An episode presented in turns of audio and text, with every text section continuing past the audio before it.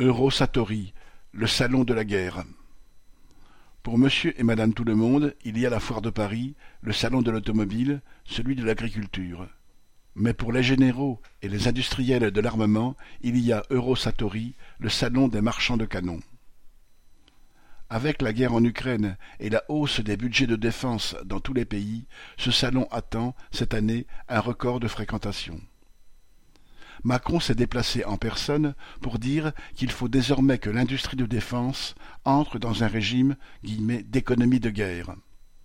L'énorme consommation de munitions en Ukraine et l'ampleur des destructions permettent aux généraux de déclarer qu'il faut regonfler les stocks d'armes et avoir de la masse de munitions, comme on dit dans leur jargon. La guerre n'a pas changé de nature, mais d'échelle, a dit un général interviewé. Et en France, le budget de l'armement, qui était déjà continuellement en progression depuis plusieurs années, devait augmenter de près de deux milliards d'euros supplémentaires en 2022. Ce ne sera pas assez, a dit Macron, qui veut revoir cette augmentation à la hausse. Si en Ukraine les morts, les estropiés, les traumatisés se comptent par milliers, côté ukrainien comme côté russe, si des millions de gens ont été déplacés et des villes entières détruites, pour des grands groupes industriels, cette guerre a signifié l'annonce d'une expansion considérable de leurs affaires.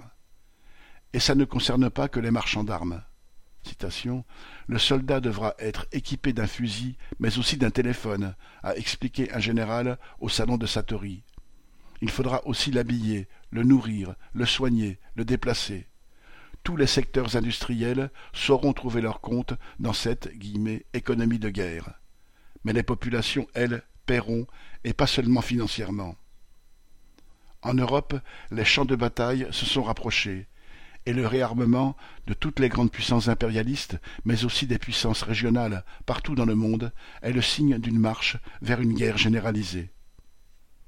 La guerre d'Ukraine a ébranlé l'économie capitaliste qui était déjà profondément en crise et elle a rebattu les cartes des rapports de force entre grands trusts et entre grandes puissances. Ne serait-ce qu'en ce qui concerne le pétrole et le gaz, la fin programmée de l'approvisionnement de l'Europe par la Russie, à cause des sanctions, va favoriser les uns, les groupes pétroliers des États-Unis par exemple, qui veulent vendre leur gaz de schiste, et défavoriser les autres, comme les industriels allemands, qui profitaient du gaz russe à bon marché.